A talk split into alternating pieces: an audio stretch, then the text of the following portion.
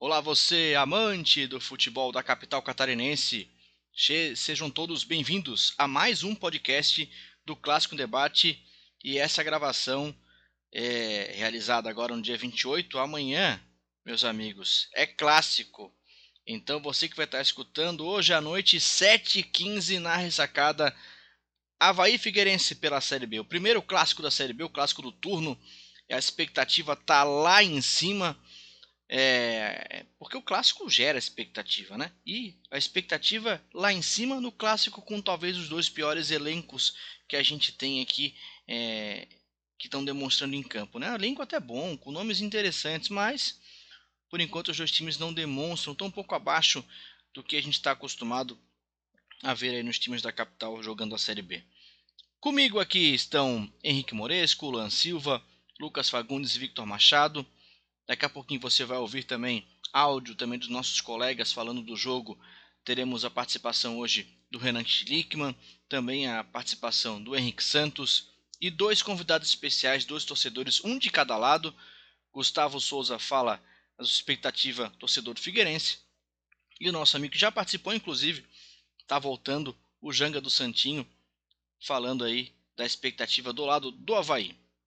Então, para começar, Vou começar com o Henrique Moresco perguntando para ele qual é de fato a expectativa dele para esse clássico, o primeiro clássico da Série B.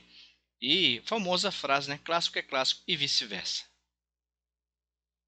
Muito bem dito, Alan. Boa noite. Boa noite, amigos da mesa, pessoal que está ouvindo também nesse dia de clássico, né? E acho que a minha expectativa para esse jogo é uma expectativa de um jogo muito pegado, como o clássico geralmente é, um jogo que não vai ter aquele clima, aquele aquele calor de clássico, a gente tá só sem torcida, né? Apenas com aquele DJ colocando som e não é a mesma coisa. Os times entram um pouco mais, independente de clássico não clássico, os times entram um pouco menos intensidade na partida e e o clássico deve ser dessa forma, né? Mas eu acredito que, apesar das equipes, como muito bem dito pela Alan, não serem os melhores elencos de Havaí Figueirense que a gente vê, são duas equipes que vêm no momento um pouco melhor na Série B, talvez o menos pior momento deles na Série B. Com o Figueirense com três jogos sem perder, o Elano começando a demonstrar alguma coisa interessante, o Havaí vindo de uma vitória, vitória muito importante, e acho que tem tudo para ser um jogo que as duas equipes vão jogar para vencer, e com muito aos trancos e barrancos. Uh, acredito que tem para ser um jogo interessante, um jogo até com um pouco de nervos, né, como todo clássico é. Luan Silva, a sua opinião. Boa noite, Alan. Boa noite, colegas da mesa. Boa noite ou bom dia, né, para que você que está ouvindo o nosso clássico em debate. Então, chegou a segunda das três semanas especiais para a dupla da capital no ano, né? Chegou a semana de clássico, o jogo que é totalmente diferente, assim, público, tá certo, é no meio de uma série B, é numa terça-feira, mas é clássico, né?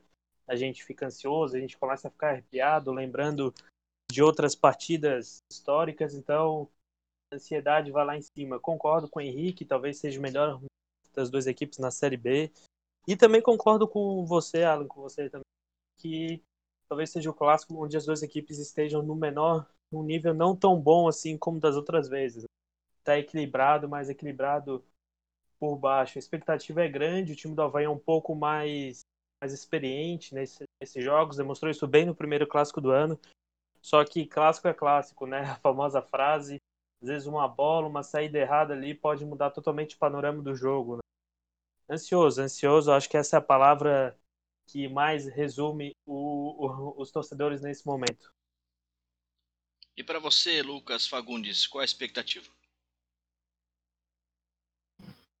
Boa noite, Alan. Boa noite a todos os companheiros da mesa. É bom, é normal a gente ficar um pouco ansioso, né, com, com o jogo, com o clássico, a semana do clássico, mas a minha expectativa do jogo é baixa, assim, tecnicamente falando, né? Os dois times vêm, vêm abaixo da crítica, né? Um em décimo segundo, outro em décimo quinto. É, e o Figueirense vem cumprindo o, a expectativa baixa que nós tínhamos, né? Que, que é ali brigar por contra o rebaixamento realmente, orbitar aquela, aquela região ali. O Havaí, pelo elenco que montou e está remontando, é, vem abaixo, apesar da última vitória é, que, que, foi bem importante contra o Cruzeiro. Né? O Figueirense não perde três jogos, mas ainda é um time com muito pouco, muito pouco artifício, né? É, e eu vejo uma tendência pensando assim, sem, sem essa questão da torcida, levemente positiva para o Havaí, que é um pouco mais experiente, jogando na ressacada, apesar de sem torcida. É, mas tem jogadores aí um pouco mais cascudos eu acho que, que isso pode vir a fazer a diferença. Além do que, é, sem a torcida e com poucos jogadores ambientados, com, com o clássico da capital, eu acho que é, o time de futebol, o departamento de futebol que vai, consegue passar um pouco melhor esse espírito, talvez seja algum tipo de vantagem, seja o do Havaí. Né? Mas a gente sempre tem aquela esperança como torcedor de trazer um resultado, até porque na ressacada o Figueirense é o, é o mais vencedor em retrospecto de clássico. E para você, Victor Machado? Fala, Alan. Boa noite né, a todos. Hoje aqui gravando mais um clássico em debate, um podcastzinho, falando sobre o clássico, né? Nosso único clássico catarinense. É, vejo Havaí Figueirense melhorando muito, os dois times em ascensão, assim, é, tem encaixando as suas peças, usando base, jogadores que estão chegando, alguns estão saindo, aí meio que estão reforçando o elenco. É, vejo o Havaí uma recuperação até daquela raça que o Havaí tem, e que não deveria ter perdido e meio que se, quase se perdeu.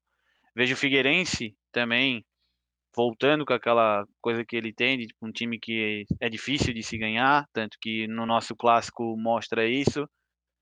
É sempre difícil, é uma ou outra assim que tem um placar mais adverso. Eu vejo que vai ser um, um, clássico na realidade, né, um campeonato à parte, é, onde os dois times se estudam muito no início e no final que a gente às vezes pensa mais no empate às vezes do que numa vitória. Mas é, eu vejo o Figueirense um pouco melhor assim que o Havaí no fato que alguns jogadores encaixaram rápido e o Havaí ainda está procurando ainda saber o que, que é, vai ali, se o lateral, qual zagueiro, não, não vejo um plantel já assim, é esse aqui que vai jogar. Tanto que a gente estava até no início ali conversando, querendo jogar já e Figueirense já meio que a gente já meio que sabe quem vai. Eu vejo que vai ser um novamente um jogo difícil, mas torço, né, pro Havaí, todo o clássico, todo jogo que o Havaí vai jogar. Eu só penso na vitória, independente do placar, sempre um biquinho, né? No último clássico já foi assim, começou com o biquinho de, do Pedro Castro. Então, é, para cima, jogar com raça, com vontade, determinação, que é algo que eu vejo, tanto os jogadores estavam postando, é, o Havaí postou, torcedores, deu um up, tá? Eu vejo que a vitória sobre o Cruzeiro é, meio que trouxe a torcida novamente, a torcida acreditou, tá acreditando, o, mais uma vez, gol do Pedro Castro, o cara que por mim também, mas é um cara que chegou e falou assim, ó, faço meu trabalho, treino todos os dias e busco o melhor. Então ele está conseguindo isso, ele está calando, mostrando que era só ter paciência com ele, diferente de alguns jogadores que já até saíram, né? O próprio Matheus Barbosa que foi pro Cuiabá, que saiu daqui porque ofendeu a torcida, então acho que o negócio é isso mesmo, trabalhar, ter foco e jogar com raça. E a, né, hoje, né, para quem está ouvindo, às 19h15, vai ver mais uma vez um clássico e vai ver o Havaí vencendo o jogo. Sabe que essa questão de saídas, entradas que o Victor comentou é algo que os dois times estão passando nesse momento, até por coincidências, né? Os dois times tiveram é, diversas, diversos jogadores é, sendo dispensados nas últimas duas semanas aproximadamente. Do Havaí, né? A gente teve é, a saída do Leonan e do Lourenço, que são emprestados aí para o Santa Cruz, inclusive já estão treinando é, no Recife. O Kelvin, né? O Kelvin tem uma história engraçada, né? Que o Kelvin ele vai e volta duas vezes nesse ano no Havaí, né? Ele, ele é contratado pelo treinador português é, e, e, e é depois dispensado e depois volta a segunda vez e agora é dispensado de novo. Capaz ele volte mais uma vez no ano para pedir uma música no Fantástico de ser três vezes é, indo embora. É, ainda disso Salinas, também um, um jogador que praticamente acabou de chegar no clube, né? Não tem aí, talvez esse pessoal foi tudo embora na experiência, né? A gente brinca na experiência porque não passou da experiência.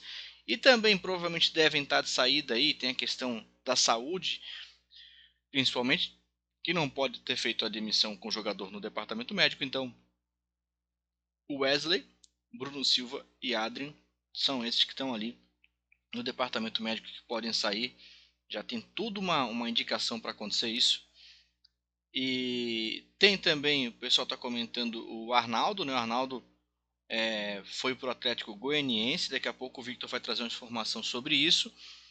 Mas os jogadores que estão chegando, o João o Lucas já está certo, né? É, passou pelo Cruzeiro também, pelo Figueirense. E aí tem dois jogadores que estão bem é, ventilados, bem, bem, bem ventilados para chegar à ressacada, que é o Alan Costa, o zagueiro do CSA, e o Leandrinho. Isso que o Havaí está acontecendo nesse momento, essas idas e vindas. É, fala, Victor. Eu só, só queria falar ali sobre o Arnaldo, né? Que quando ele jogava na Ponte Preta, ele jogou bem então, por isso foi um dos motivos até que o Havaí contratou. Aí, vindo de lesões, né? Ele acabou não desempenhando um, bom jogo, um bons jogos aqui no Havaí. Então, eu espero que ele, né, vá, já que está indo para o Atlético Goianiense, faça bons jogos lá, né, que seja feliz, mas infelizmente aqui no Havaí não deu certo. É, uma das contratações também que já a gente tá falando nesse vai e vem de gente aqui na ressacada e tanto no Figueirense, uma das contratações que eu vi que jogou bem no, no Havaí e que eu acho que vai somar muito até no próprio no clássico, é o Renatinho, que, veio do, do CSA. É, talvez a vinda dele também foi. É, demorou, né, para assinar e fazer todo o processo, mas o Alan Costa pode ter uma ligação, jogaram juntos, pode ser que o Alan Costa venha também nessa conversa que o Renatinho pode ter tido com ele, né, já que se jogaram os dois no mesmo clube. É, o Luan Silva, essas idas e vindas para você no, no, na somatória total é positiva para o Havaí? Bom, sobre as saídas do Havaí, eu já comentei outras vezes, eu gosto do, do Lourenço, eu acho que ele é um jogador que, que sempre tá ali, cumpre a sua função, não é nada demais, mas também não é aquele que prejudica, né? Por outro lado, também eu acho que é bom ele mudar os ares, quem sabe ganhar uma experiência, né? Então ele acabou indo para Santa Cruz junto com o Leonan das saídas ali que tá se falando muito, o Kelvin, eu, eu gosto dele muito desde a época do Porto, mas não aconteceu, tá sempre, parece que desligadão, apesar de ter uma qualidade técnica acima dos demais. O Adrian, quando entrou, eu gostei também, acho que para mim, desses nomes, é o único que poderia ficar, mostrou muita qualidade. O Bruno Silva talvez seja, seja a maior, vamos falar assim, decepção, não sei se posso utilizar esse termo por ser um jogador identificado com a casa, um jogador que não que tem uma idade não tão alta assim, mas que a gente vê que ele estava sempre um, um, nível físico um pouquinho abaixo dos demais, apesar de demonstrar sempre a raça, às vezes essa raça passava um pouquinho dos limites. O Wesley e o Salinas eu particularmente não teria trazido pelo Havaí, acho que não demonstraram nada, assim. é, poderia atletas da base muito bem fazer o seu papel. Das chegadas, o Alan Costa acredito que seja um atleta para acrescentar muito. Vai estar precisando de mais um zagueiro, um zagueiro com experiência, um zagueiro que vinha jogando no CSA, um time do nosso padrão. O Leandrinho estava em Portugal, eu realmente não lembro muito dele, pelo que se fala é da mesma safra ali do Santos do Pedro Castro, né? Tava jogando em, em Portugal. E o João Lucas, talvez dos três nomes, seja o o, o mais assim que dá para se pensar um pouco mais, né? O Havaí, o Capa não é titular, é titular absoluto da temporada, mas é um que a torcida não não gosta muito dele. Não é o titular né? da torcida, né, Luan? Exatamente, é sempre criticado, sempre quando acontece alguma coisa, a torcida vai no Capa, então acredito que se fosse para trazer um jogador, tem que ser um jogador para vestir a camisa e, e tá o nível acima do capa, que eu particularmente, eu posso estar errado, pode me cobrar, né, depois, pode falar assim, ó, oh, deu certo, mas a expectativa não é das maiores, né? Lógico que a gente vai torcer pela felicidade do atleta, mas eu esperaria uma contratação de um outro padrão, a contratação para ser titular. Para mim, a vinda do João Lucas é do mesmo nível do Leonan, por exemplo, que veio, não teve muitas chances e acabou sendo emprestado. Né? Então, dos três, eu acredito que seja o que menos, o que eu coloque menos expectativa. Só falar do Leandrinho, ele também, o meu xará Luan Silva é da mesma, mais ou menos da mesma região do campo, eu acho que ele poderia ter um pouco mais de chance, né? Quem sabe, a, a, do que trazer um outro atleta atleta para a função. Vamos esperar, vamos aguardar, vamos ver a oficialização do Havaí sobre esses novos reforços e as saídas também, né? Arnaldo, como já falamos, Arnaldo, Leonel e Lourenço oficializados pela diretoria também. Vamos lá, vamos falar do Figueirense agora dessa questão também de saídas e entradas, né? É, Vitor Feijão, Denner, Carlinhos, Elias e Christian, confirmados as saídas deles. E o também é, foi despromovido, digamos assim. O Nicolas volta ao elenco do Sub-20. E o Figueirense hoje é, anunciou aí o atleta de 21 anos, Bruno Michel, que é vinha estava jogando aí na no Atlético Mineiro. Jogando não, né? Tava no elenco, né? Porque não não não estava jogando no time do Atlético, estava apenas no elenco e vai vem emprestado 21 anos apenas, mais um garoto nesse elenco do Figueirense. Eu quero ouvir o, o Henrique Moresco sobre a opinião dele dessas saídas, se ele acha que essas saídas são interessantes, que realmente é positivo para o clube. Ele, Vitor Feijão, Denner, Carlinhos, Elias e Christian. É, o Nicolas vai voltar ao sub-20, mas pode subir a qualquer momento também, então continua no elenco. E essa chegada de mais um atleta jovem, né, que vem chegando no Scarpelli. Acho que o Figueirense tem fez aí um movimento correto, né, na minha visão. A volta do Nicolas ali pro, pro time sub-20 é uma situação interessante, o cara não vinha sendo aproveitado, pode ser reintegrado no elenco em que ele pode ser destaque da equipe, né? Enfim, por que não? E enquanto isso, o time, a saída aí de Vitor Feijão não foi muito bem aproveitado, também não desempenhou muito futebol que merecesse mais chances, né? Carlinhos também pouco aproveitado nessa equipe. O Denner, um jogador que também já vinha um bom tempo no Figueirense. E aí tá saindo também. Eu acho que é interessante. O time tem trazido alguns jogadores vindos do Inter de Limeira, a pedido do Elano. E também tem buscado, o Negs, por exemplo, é o nome, né? Também tem buscado outras contratações. Gabriel Lima chegou recentemente no ataque, Dudu, meio-campo, ataque. E aí também agora o Bruno Michel. Então acho que é interessante tu deixar sair esses jogadores para cortar um pouco a folha salarial e abrir espaço a novos jogadores que tenham vontade de jogar, que tenham. Porque os caras não estão sendo aproveitados, então não tem por que tu manter um jogador que não está sendo aproveitado no elenco, né? Acho que vale a pena tu abrir espaço para poder trazer jogadores novos.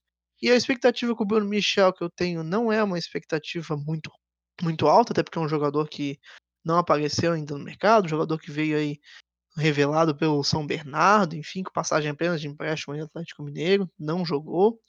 Então acho que é esperar para ver o que um cara desse pode mostrar para o Figueirense, mas acho que a redução no plantel é, é, um momento, é uma boa aposta, interessante, abre espaço e prioriza os jogadores para dar que vão jogar e que de fato vão trazer alguma coisa para o clube, né? E a sua opinião também, Lucas? É, lembrando que é, gostaria até de falar com o Lucas sobre isso. A gente comentava alguns vários programas atrás sobre o Christian, né? Que sofreu lesão e quando voltou também nunca mais foi aproveitado.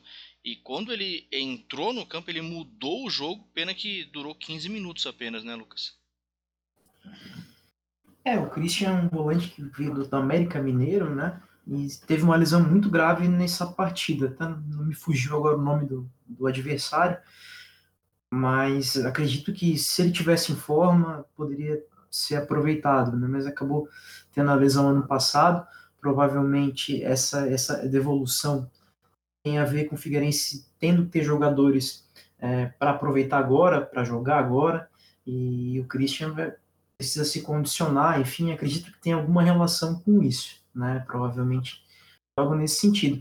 É, sobre as saídas dos outros jogadores, né, precisava entender como saíram, né? Que são jogadores jovens, principalmente o caso do Carlinhos, o caso do Elias, né? São jogadores que tiveram muito poucas oportunidades, são jovens, poderiam em algum momento é, trazer algum tipo de recurso ou até algum tipo de, de percentual, como a gente está vendo por aí, poderia acontecer. Eu não sei se foram liberados é, totalmente do contrato, esse tipo de situação ainda não ficou muito claro. O Denner é um jogador que realmente estava aí acho que há dois ou três anos é, se recuperando de uma lesão grave, né? Ele chegou a jogar na base do Flamengo, emprestado, é, e realmente acredito que tenha, o Figueirense perdeu a paciência, né? Provavelmente tenha, tenha sido isso.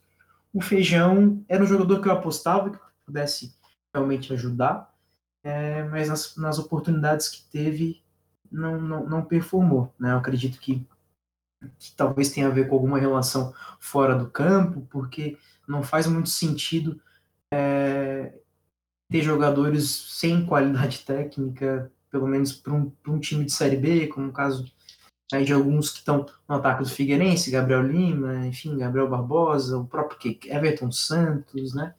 É, e ele condicionado e focado provavelmente ajudaria bastante. Não deve ter sido isso o caso, ele teve oportunidade, não aproveitou também e que se abre espaço para novos jogadores. O problema é que o Figueirense só está trazendo aposta, né? Só está trazendo jogadores jovens para ver o que, que acontece.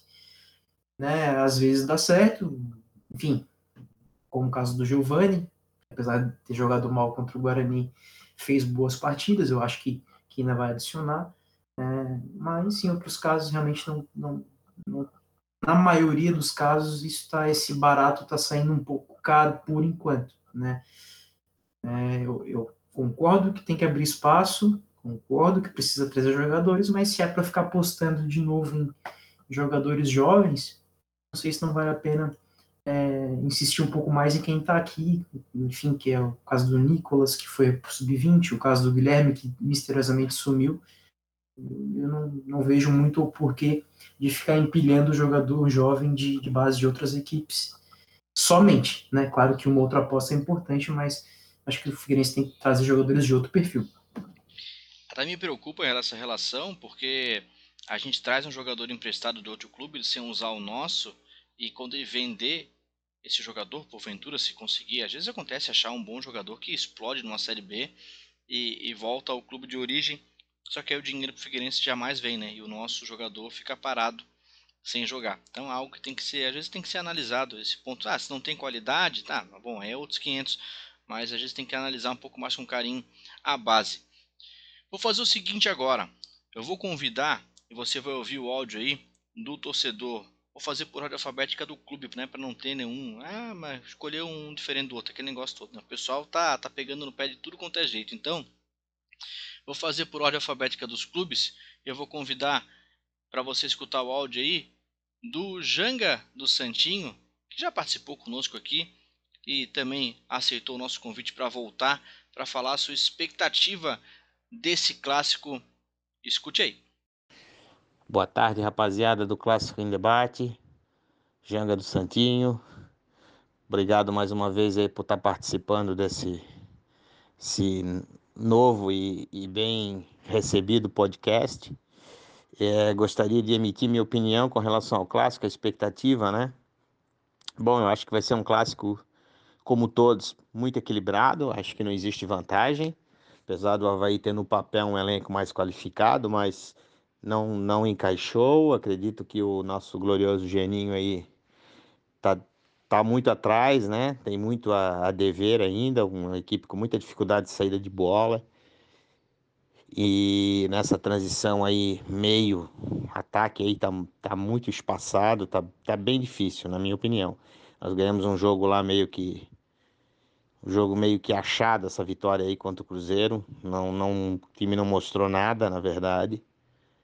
E o Figueirense, na minha opinião, está um pouco mais encaixado, está um time bem mais organizado em campo, né? Acho que o Elano está surpreendendo. Né? Não, tão, não é um time tão qualificado quanto o Havaí, mas o time está bem certinho, né? Então, eu acredito num jogo muito equilibrado. Mais havaiano que sou e otimista que sou, vou cravar um azerinho, gol do Pedro Astro, nosso novo odiado e hoje amado meia, né? Volante, tá jogando mais à frente, pisando mais na área. E tá com moral, tá com confiança, isso é tudo no futebol, né? Isso é 50%, tudo não, né? O resto é para qualidade, né? Mas 50% é, é confiança no futebol. E acho que ele tá num tá num momento inspirado. E vai vai guardar mais um que ele já guardou no outro clássico, né? Vai guardar mais um e nós vamos sair vitoriosos e e vamos lá para encostar aí nesse G4. Tá bom, amigos? Um abraço aí a todos e um bom jogo para Alvinegros e Havaianos e que o Havaí vença. um abraço.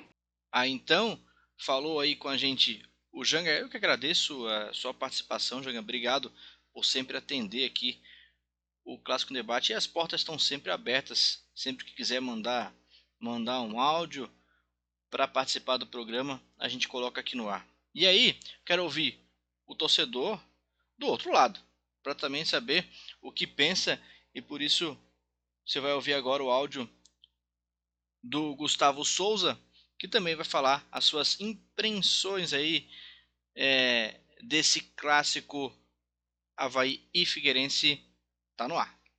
E aí pessoal do Clássico em Debate, aqui é o Gustavo, torcedor do maior clube de Santa Catarina, maior campeão do estado, maior vencedor de clássico. Pode procurar aí, sacar, Scarpelli, não importa onde. Então eu não preciso nem identificar o clube, né? Eu acho que todo mundo já sabe. Minha expectativa para o clássico de amanhã é. Eu não sei, na verdade. É um jogo diferente. Clássico, como todo mundo fala, é clássico. Mas esse fator de sem torcida até o horário é alternativo, uma terça, 7h15. Então, espero que os times tentem jogar, não fiquem com medo, como acontece normalmente no clássico, aquele clássico pegado. Mas que saia gols, que a gente tenha emoção, porque se depender dos dois times que estão na parte de baixo da tabela, vai ser bem meia boca. Mas dá para ter um jogo legal se os jogadores forem com o intuito de jogar, de ir para cima, dá para ter um jogo legal. Espero gols, né? Talvez um, acho que um 2 a 1, 1 a 0, não vai sair disso. Para espero que pro Figueira.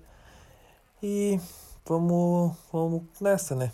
Foi pela TV, diferente, a expectativa é, é outra, a ansiedade é, é outra, mas Chega na hora é clássico, não importa se está aqui ou se está no Japão, é clássico. Valeu.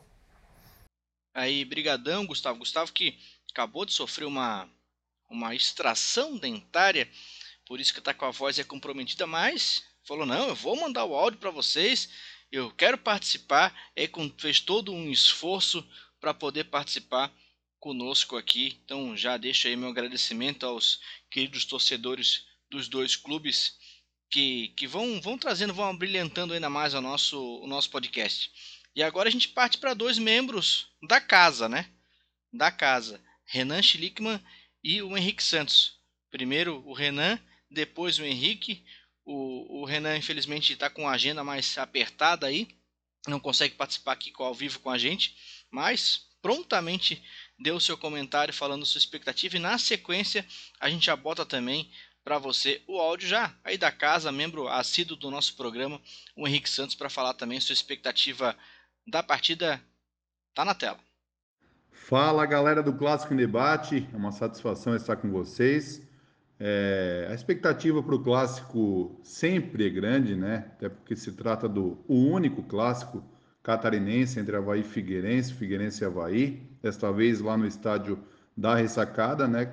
Sem torcida, muito uma situação diferente que a gente vive nos dias de hoje e a gente não vai ter a oportunidade de ver um lado a torcida havaiana e do outro lado a nação alvinegra também aí é, no estádio da ressacada, mas a gente tem que se adaptar aos novos tempos. Mas falando dentro de campo, é, a expectativa é de um jogo, acredito que equilibrado, até porque as duas equipes não vêm fazendo por onde nesse Campeonato Brasileiro da Série B. É, o Havaí, que é o mandante, não vem bem atuando dentro da ressacada, quanto fora também do Dr. Aderbal Ramos da Silva. O Havaí é um time muito inconstante na competição. Eu não vejo ainda uma, um padrão de jogo, uma organização tática do técnico Geninho. O maior exemplo foi na partida contra a equipe do Cruzeiro. Ah, Renan, o Havaí venceu. Resultado excelente, mas a gente viu um, um Havaí desorganizado, dando chutão, né, aquela famosa ligação direta, e faz com que os jogadores corram mais. E a gente percebe que o Havaí sempre na segunda etapa vem se desgastando, vem cansando e vem perdendo os jogos. Não aconteceu contra o Cruzeiro por conta do futebol, porque o Cruzeiro teve mais de 20 finalizações, mais de 20 cobranças de escanteio, não estava com o pé calibrado. Então, mas não vai ser sempre que o Havaí vai ter essa, é, essa sorte, vamos dizer, dizer assim. Então o Havaí precisa ter mais posse de bola, mais toque de bola, criação, aproximação entre defesa, meio campo e ataque, para que, que o Havaí possa ter uma consistência na Série B do Campeonato Brasileiro. O Figueirense vem aos poucos tendo a cara do técnico Elano. O treinador teve já uma semana para trabalhar, mas ainda não está aquém do que o Figueirense pode é, melhorar, né? O Figueirense tem um time limitado, é verdade, muitos garotos na equipe, tanto que a gente está vendo aí toda semana vi uma contratação, garoto de 21 anos que é emprestado de um, algum clube é, do eixo Rio São Paulo. Então o Figueirense vai precisar aí da dos seus jogadores experientes para a partida contra o Havaí. O, próprio zagueiro alemão, que retorna de suspensão, um jogador experiente, pode dar aquela segurança, já que o Figueirense apesar da, de estar mal na, no Campeonato Brasileiro, a defesa é uma defesa sólida, uma defesa que toma poucos gols. O problema do Figueirense é no setor de ataque, já que tem é, dificuldade na criação. O Marquinho, que é o principal jogador de nome do Figueirense na temporada de 2020, é, vem deixando a desejar, né? Vem fazendo atuações apagadas e aí dificulta ali na hora da, da última bola. Setor de ataque não temos um 9-9, né? Depois que saiu também o Pedro Lucas, o Diego Gonçalves não vem fazendo uma, uma boa Série B, principalmente nessas últimas partidas. Então vai ser uma partida que quem errar menos leva. Palpite para mim, placar 2 a 1 Havaí. Um grande abraço a todos e um bom programa para todo mundo aí. Valeu. Fala pessoal do Clássico em Debate, tudo bom? Então, hoje a minha participação vai ser gravada porque correria tá grande. E aí, nesse, nessa terça-feira, 7h15, teremos um clássico, um clássico diferente, né? Entre Figueirense e Havaí, na ressacada, um horário que não é dos melhores, mas como não vai ter público, não tem questão de trânsito, enfim, o torcedor vai poder acompanhar o jogo pela televisão. É um jogo, como se diz aqui em Florianópolis, quem tá pior sempre acaba se prevalecendo, acaba misturando raça, força, determinação, mas os dois clubes estão em momentos complicados. O Havaí, pela expectativa toda que foi criada, com um elenco cheio de jogadores experientes, jogadores rodados, e não conseguiu atingir nenhuma nenhuma posição interessante na tabela até agora, quase meados do primeiro turno da Série B. Já o Figueirense é aquela coisa, né? Sem dinheiro, sem contratações interessantes, com um grupo mesclado com jogadores bastante rodados, experientes já no final de carreira, como Arouca, como Sidão, o próprio alemão, o Lucas, que já saiu, já deixou o Figueirense, o próprio Marquinhos, que é o camisa 10 e o jogador mais contestado do elenco, e outros jovens que estão buscando seu valor e até agora foram não tiveram nenhum espaço em times grandes e médios do Brasil. Aí, entre eles, podemos destacar o Giovani, que veio aí do Atlético Paranaense, estava na Inter de Limeira. O próprio Matheus Neres, também que foi companheiro do Giovani na Inter de Limeira. O Dudu, que estreou contra o América Mineiro fazendo um gol, mas depois jogou nesse sábado diante do Guarani, também não agradou, o que quer, enfim, outros jogadores, Diego Gonçalves, Lucas Carvalho, que é um dos piores jogadores da história do Figueirense, enfim, e é um jogo bem complicado, um jogo que o torcedor que vai acompanhar não pode esperar nada muito interessante em termos táticos, técnicos, no máximo raça, determinação, e é um jogo aí que a gente vai acompanhar nessa terça-feira. O meu placar, meu palpite seria, se eu fosse utilizar apenas a racionalidade, seria um 0 a 0 mas como eu sou torcedor, todo mundo sabe meu minha paixão pelo Figueirense, o meu placar aí é 1 a 0 para o Figueirense, gol do Keké. Estou sendo bem otimista, né, pessoal? Um grande abraço e quem sabe aí a gente volte a falar no meio, né, repercutindo o clássico aí no nosso podcast do Clássico em Debate, que essa semana promete ser quente, antes e depois de mais um clássico, esse clássico diferente, sinceramente não me lembro, vai ser o primeiro clássico aí sem público, eu acho que da história quase centenária desse confronto. Um grande abraço e até mais. Ah, então, agradecendo demais a participação dos colegas é, que mandaram os áudios aí para trazer ainda mais informação, aquecer mais o nosso debate. Agora eu quero propor um exercício aos meus colegas aqui de mesa para a gente fazer um mano a mano entre os dois times. Claro que a gente vai, vai ser difícil fazer um mano a mano entre os dois, né? Porque olha, a situação não é assim das, das mais propícias nesse momento. Então vamos lá, eu tenho aqui duas escalações bases e, e depois a gente vai analisar ponto a ponto, elemento a elemento, posição a posição, para ver onde um clube ou outro pode, é, pode tirar um pouco de vantagem. Eu vou ler as duas aqui, depois a gente libera todo mundo para o bate-papo. Vamos lá. Figueirense, tá? Sidão, os laterais aí, Lucas Carvalho e Sanches, a zaga com Alemão e Pereira. No meio campo, os volantes Matheus Neres e Giovani. Um pouquinho mais à frente, o Everton Galdino e o Marquinho. E lá na frente, Keké e Diego Gonçalves. Se é um, um, a gente vai analisar ver se é isso mesmo, se pode mudar alguma coisa. Daqui a pouco a gente já volta nisso. Vamos passar a prova aí. Com o Lucas Frigeri no gol, as laterais com Felipe Santos e Capa. Depois a gente vai ver a questão do Felipe, que está com lesão, talvez não, não entre em campo. Vamos analisar com calma. No meio de zaga aí com Ayrton, o Betão não joga. E Rafael Pereira também para a gente analisar. No meio campo com o Jean Martin e o Ralph. Depois um pouco mais à frente o Pedro Castro é, e Renatinho. Ou o Rildo também ali, compondo três. E lá na frente o Gaston Rodrigues. Então agora, áudios liberados, vamos todo mundo entrar no bate-papo. Você vai escutar aí, às vezes, vários falando ao mesmo tempo, pessoal, mas é essa é a intenção mesmo, para a gente discorrer, para a gente entender o que, o que pode acontecer nesse clássico. Vamos chegar lá no gol? Vamos lá, nós temos o Sidão voltando de lesão, né? É, contra o Lucas Frigeri, que teve aquele jogo para riscar e jogar fora da carreira dele contra o Sampaio Correia. É, e aí eu quero, eu quero só o comentário do Victor, que é o, um dos goleiros do da nossa mesa aqui, para ver, é, em termos mentais, quem é que chega com mais moral nesse clássico, Victor, entre Frigério e Sidão? Ah, com certeza o Frigério. Frigério, mesmo cara, tendo uma dita falha contra o Sampaio Correia, mas no clássico ele jogou, ele jogou bem. É... O Sidão é meio que eu acho que acredito que deu uma falhada naquele gol do, do Pedro Castro, ele estava meio tava mal posicionado. Então eu vejo que Frigério está muito melhor.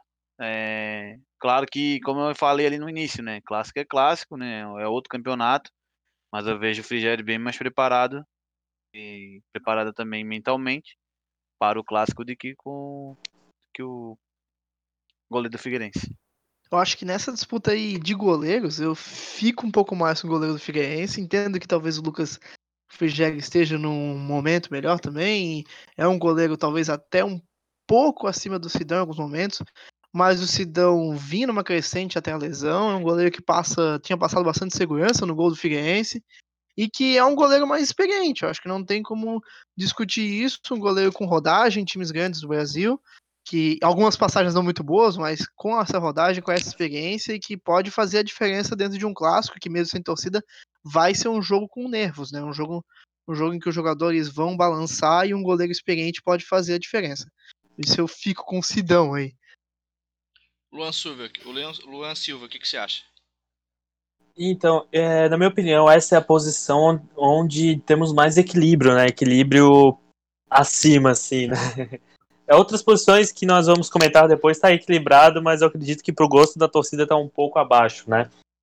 Ao meu ver, realmente, o Sidão é um goleiro mais experiente, vem fazendo boas partidas, né? Um goleiro para o tamanho do Figueirense é um goleiro bom, assim como eu, eu particularmente gosto do Lucas Frigério. Nosso amigo Jenga de Santinho não vai concordar muito bem, mas eu gosto do Lucas Frigério. Acredito por estar numa sequência, o Lucas, apesar de ter falhado contra o São Paulo correr na Série B, ele vem se destacando. Eu vou dar uma uma puxadinha pro nosso lado e eu vou de Lucas Frigério também.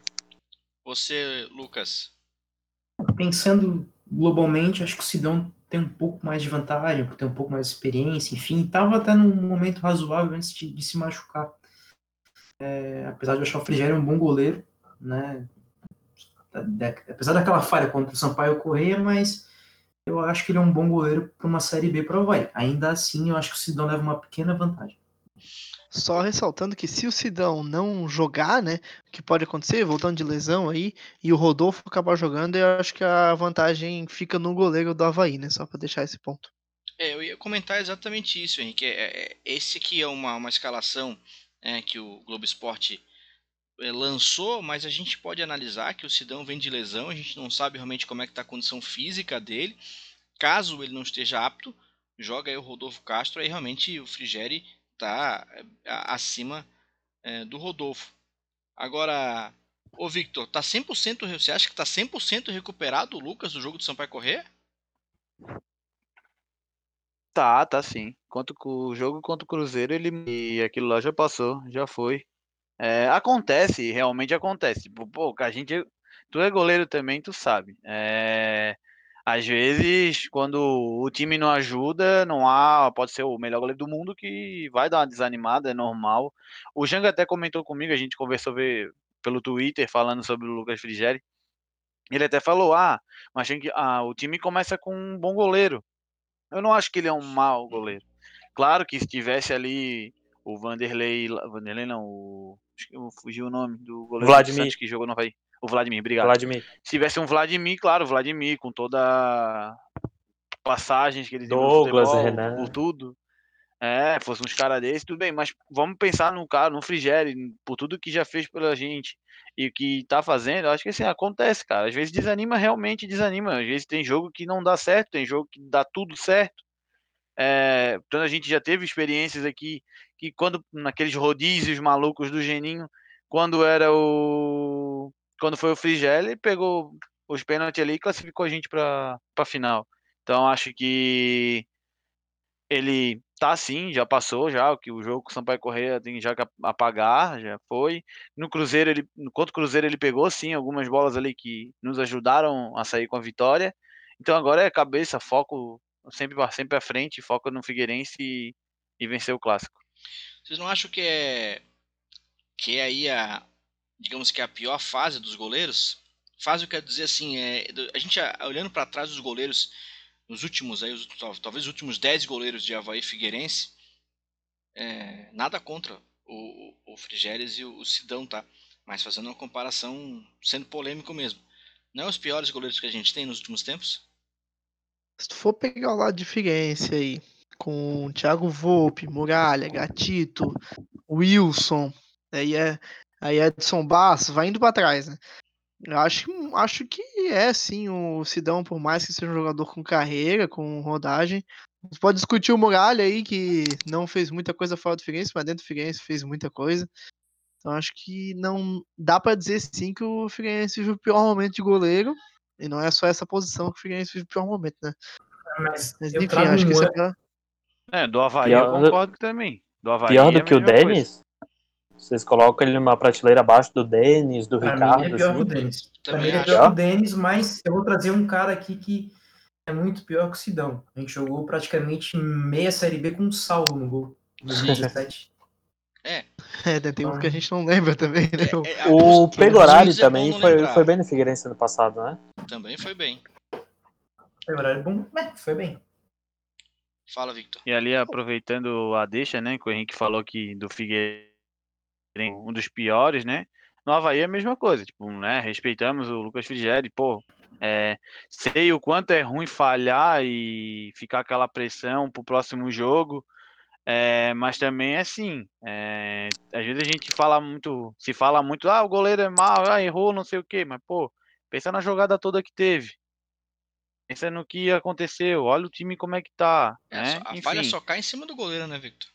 É, o pessoal não para e dá uma avaliada, né? Mas é normal, a nosso, nossa posição é bem injusta.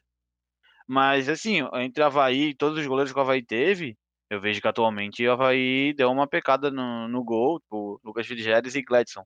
Tanto que teve um jogo do Havaí que o Kozlinski não pôde jogar, e aí era um outro goleiro, que eu já nem me lembro o nome, Tem que coisa ele que chamava lembrar, de né? gordo. O Rubinho. É, eu lembro que O Aranha Rubinho, tava isso, lesionado, o Kozlinski era reserva era e. O Kozlinski machucou, tomou amarelo e não pôde jogar. O Aranha estava machucado. E aí foi o Rubinho pro último jogo. A Havaí não podia perder. Era contra a Ponte Preta. Nossa, cara. Teve uma bola que ele foi pegar. Ele não conseguiu encaixar. A sorte dele que tava com as pernas fechadas. A, já vê, a nossa, a Havaí já começou a decair ali. Então acho que sim, o Havaí precisa. Aí eu concordo com o Janga. Dá uma olhadinha ali para trás ali que tá precisando. É, é algo, algo a se analisar, tá? E aí eu acho que é, para os próximos programas, para a gente debater um pouco mais, como o, o, alguns departamentos e o goleiro tem um departamento específico, né? Existe um treinador de goleiros específico para essa função. Né? Não existe um treinador de lateral esquerdo, né? É, então até deveria, né? Ter, deveria né? ter. Deveria ter. O Capa ia ser o primeiro aluno. É. E mas, mas nesse sentido, para a gente analisar também se não é questão de departamento, né? Que vai, que vai complicando isso. Gostei desse assunto, vamos até anotei aqui para o próximo programa. Vamos para as laterais. É, a gente tem no lado direito, né, das, dos dois times ali, Lucas Carvalho pelo Figueirense e o Felipe Santos. Ô, ô Victor, o Felipe Santos sentiu é isso, lesão, talvez não jogue? Então, no treino hoje, porque eu até postei no, no Twitter do Clássico em Debate que os vão com mistérios, né? Até ia comentar ali que o goleiro do Figueirense, o Sidão, ele treinou.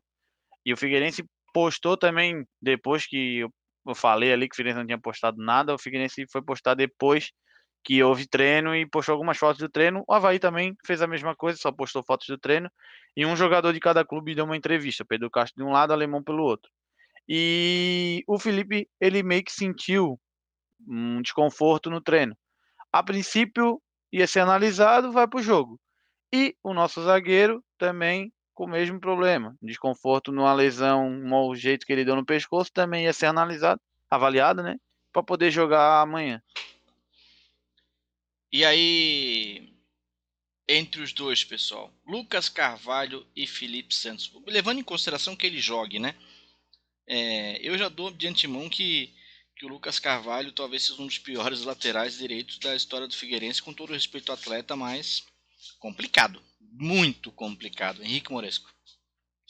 Acho que a saída do Lucas, apesar de. do outro Lucas, né? Digamos assim, o Lucas Lucas mesmo, sem sobrenome, que a o gente Lucas sabe Lucas é, é ótimo. É, mas enfim. a saída dele por aposentadoria precoce, enfim, toda aquela situação que aconteceu com ele, uh, deixou o Figueirense esfalcado na lateral direita, até a possibilidade de vir o Bruno aí, ninguém sabe se vem ou não. Mas o Figueirense tá jogando com um lateral que parece que é temporário. E tomara que seja. Porque o Lucas Carvalho ele até ataca mais ou menos bem, mas ele não marca, não marca com aquela qualidade e é um jogador muito limitado. E que acho que hoje, num 1x1 aí com o Felipe Santos, fico com o jogador da Havaí. E na minha contagem fica empatado por enquanto 1x1 com o jogador do Figueirense e o jogador da Havaí na equipe. Fala, Luan. Eu acredito, até para dar uma, uma moral também, eu vou no, no Felipe também. Felipe, que é sobrinho do Rivaldo, né? É, ele fez algumas partidas, ao meu ver, até que seguras, sim, não foi excepcional, mas também não foi não foi comprometedor. Eu vou no, no, no Felipe também. Aí se o jogador chega numa idade, ô Lucas, e fala assim, né? É, é o melhor do jogador porque ele é sobrinho do Rivaldo, entendeu? Vai, Lucas, fala. Só, só por essa característica já passou o Lucas Carvalho. pois Mas é. realmente, como você comentou, você comentou é, é, realmente foi um dos piores laterais que eu vi nos últimos anos. Né? Pelo menos nos últimos anos, o Figueirense é, marca de uma forma um posicionamento muito ruim, enfim, é, e no ataque pouco adiciona. Né? Então, acho que, que realmente eu acredito que o, que o lateral do Havaí, por mais que eu tenha visto pouco dele até agora, ele jogou realmente poucas partidas, né? não, não tem como Vamos votar no Lucas Carvalho, né? Com o Lucas Carvalho nessa.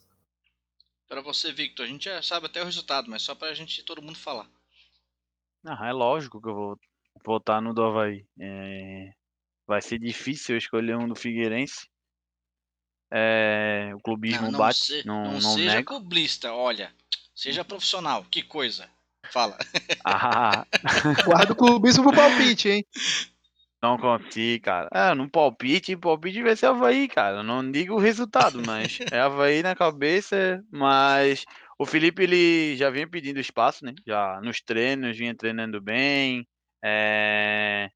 Tava sempre pronto e quando entrou mostrou o porquê veio. Então tá merecendo sim o espaço. Eu acho que Yuri, até por conta da lesão, vai ter que correr um pouco mais para poder conseguir a vaga e eu acho que não tem que jogar pelo nome ou porque já fez no Havaí, então ele tem que correr atrás. E sim, é o Felipe é, é, e melhor do que o lateral do Figueirense, que até os próprios alvinegros é, o criticam muito. É, porque acontece a mesma coisa do outro lado. Você quer ver? Vamos para outra lateral. Capa e Sanches. Começo até com você, meu amigo Victor Machado, só para só a gente ver o que acontece. Então, o Capo é um caso sério, né? É, ele joga com vontade, assim, eu vejo que não falta a vontade nele, tanto que teve um jogo com, com raça ali, foi ele. É o único que, pelo menos, estava tentando alguma coisa. Mas eu avalio muito que o lateral ele tem que ser completo. É, ele tem que saber defender, saber atacar e principalmente saber cruzar. Teve duas bolas contra o Cruzeiro que me irritaram, até deu vontade de desligar a TV porque, assim, ó, ele tem um costume de ir a fundo e aí o, vem um defensor na frente dele, ao invés dele não, um cortezinho, simples corte, o defensor vai passar direto. Ele não, ele chuta no cara. É, parece que ele já combina, cara, eu vou chutar em ti. Então, nessa, nessa eu vou ficar com o lateral do, do Figueirense, pelo fato de conseguir ir a fundo e fazer o cruzamento para rapaziada na área. Fala, Lucas. Então, é, briga boa, né? Num, sentido, um sentido diferente do, do gol. É, bom, eu vejo muita crítica do, do, dos, dos havaianos em relação ao Capa. É, eu tenho uma imagem dele relativamente positiva, porque eu, é, em 2016 eu, eu trabalhei em alguns jogos do Havaí, naquela Série B, e ele foi relativamente bem. Tinha acabado de chegar do Guarani da Palhoça, mas depois ele rodou, rodou, rodou e está aí de volta sem convencer. É, o Sanches, né, não é um lateral que, brilha os olhos de ninguém no Figueirense, é, mas ele tem melhorado nos últimos cinco jogos, assim, até ele fez um cruzamento, estava impedido, mas fez o, o cruzamento para o gol do Diego Gonçalves, e pelo pouco jogos que eu tenho visto do Havaí esse ano, né, e a melhoria do Sanches, e um pouquinho do clubismo, é, 10 a 9 aí no assalto para o Sanches. É, o Sanches realmente acho que fica na frente nessa disputa aí. É um jogador um pouco mais técnico, até diria. É difícil falar com um cara técnico olhando para o desempenho que esses dois têm demonstrado em campo, mas mais que o Capa, né? Consegue às vezes enraizar um drible, até um chapéu, uma hora ou outra ele tem feito. Então, eu acho que o Sanches é mais jogador nessa posição mesmo e pode até contribuir mais com o time do que o Capa tem conseguido fazer pelo Havaí. Falar uma frase agora para ficar na cabeça de vocês uma semana. Vai, Luan. Eu já tava esperando isso aí. é, entre o Capo e o Sanches, pode ser eu assim? Não? Brincadeira. Olha. não, não. É, bota o, camisa, o bota Capa camisa é... o... Não dá ideia. Não, É, dá, não dá ideia. ideia. Eu já sou canhoto. Vou aprender a cruzar. O, o Capa, ele surgiu no Havaí muito bem em 2016, por ser aquela válvula de escape do Havaí, o jogador que dava intensidade, o jogador que, que ia pro ataque, só que desde então ele acaba não aprimorando né, o, a questão do cruzamento, isso que irrita bastante a torcida. O apoio por dentro ele tá mais ou menos assim, tá bem mais ou menos, mas por muitas vezes é o jogador que aparece bastante pro jogo, chama o jogo, isso é interessante, só que ele erra bastante também, então erra muito mais que acerta, então isso que acaba irritando a torcida. É, vamos, vamos eleger por unanimidade, então, o Sanches nessa, nessa comparação.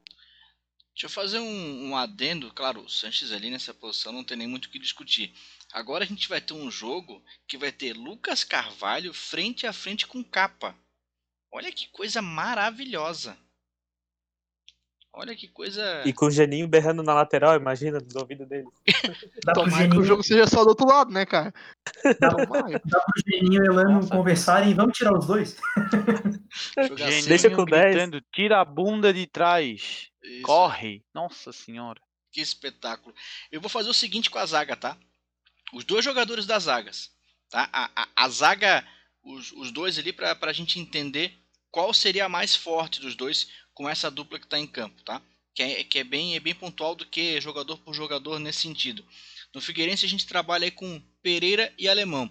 Essa zaga não muda, essa zaga vai ser essa, não tem nenhuma nada que possa tirar um dos dois. No caso do Havaí, confirmado o Ayrton e aí o Rafael Pereira. Que aí pode ser uma dúvida, né, Victor? Rafael Pereira se vai jogar ou não, né? Sim, é, a princípio o Rafael Pereira hoje ele só foi. O, alguns jogadores. Os jogadores que começaram jogando foram para academia. Ele foi aí meio que avaliado porque ele ainda estava sentindo um desconforto no, no pescoço devido a um, a um encontrão que, ele, que aconteceu na, no jogo contra o Cruzeiro. Mas acredito que vá sim pro jogo. Geralmente, mau, mau jeito que dá no pescoço não é normal, é um torcicolo da vida. Então acredito que ele vá para vá jogar e é muito melhor do que jogar é, o Ayrton e outro cara. Então eu prefiro que jogue ele no lugar do Ayrton, se não for, se for para trocar ali, querer alguém que seja um pouco mais forte, que dê uma chegada, é, eu torceria para o Koundé começar jogando, mas a gente conhece o Geninho, então essa zaga mesmo vai ser Rafael Pereira e Ayrton. Aí já, já pode começar o teu comentário. Qual zaga dos dois é mais forte?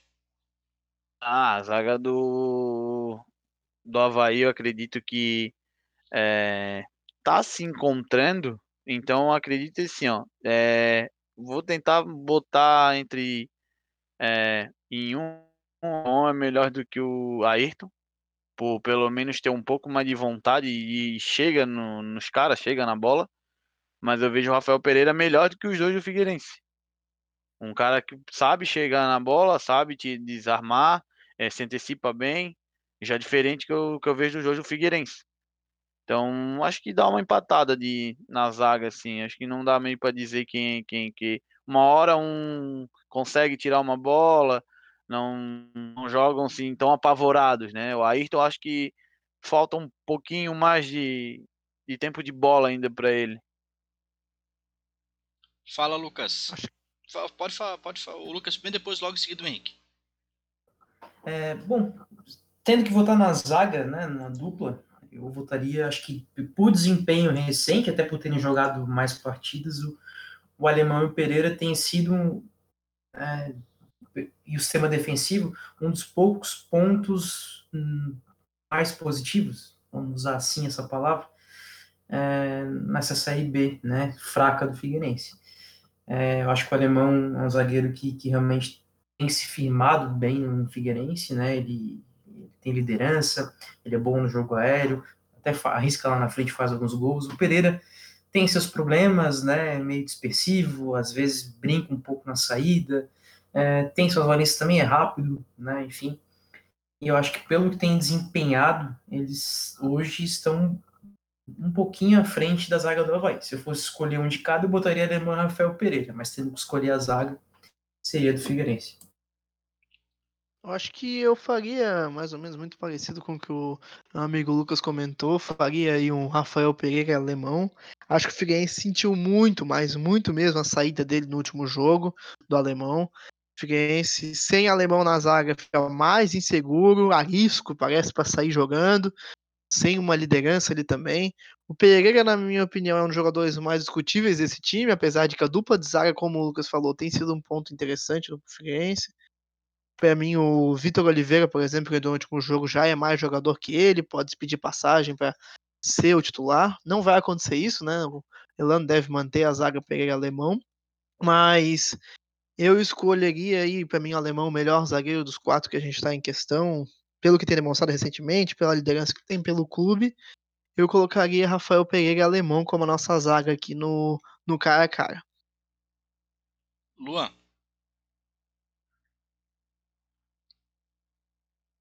Eu vou de Rafael Pereira e Alemão também. O Alemão, para mim, é um dos melhores um jogadores do Figueirense que eu mais gosto do desempenho. E o Rafael Pereira, para mim, é o melhor zagueiro do Havaí. Então, ao meu ver, seriam as melhores opções. O Rafael Pereira e o Ayrton fizeram uma boa partida contra o Cruzeiro, ao meu ver. Em compensação, foi a dupla de zaga do, da goleada para o Sampaio Correia. Então, a prova de fogo, aos dois atletas. O, o Rafael, um jogador mais experiente. O Ayrton, ao meu ver, fez um bom primeiro clássico, jogando com três zagueiros. O, o clássico desse ano fez um bom clássico lá em 2018, né? Ele já tem algumas experiências. É, na partida de ida no Scarpelli também com três zagueiros ele, ele, fez uma boa partida em compensação naquele mesmo ano 2018 ele já não foi tão bem no, no jogo da ressacada né? Do eu particularmente gostaria de ver o Rafael Pereira com uma outra dupla de zaga ali mas é, é, é o que temos né? É, voto também Rafael Pereira e o alemão. E no um contra um assim como vocês já foram falado acredito que a dupla de zaga do Figueirense tem um pouco mais de vantagem se tivesse que fechar pelo time, né? Mas eu acredito que o Rafael e o Alemão seriam as minhas opções. Eu também vou nesse mesmo caminho. Se fosse os dois juntos, como eu comentei, Pereira e Alemão, é, em termos de unidade, eles me parecem ter mais entrosamento. Pereira sempre joga melhor quando está, está ao lado do alemão. Quando sai o alemão, Pereira se perde, não sabe mais o que está fazendo em campo. Mas com o alemão auxiliando, dá certo.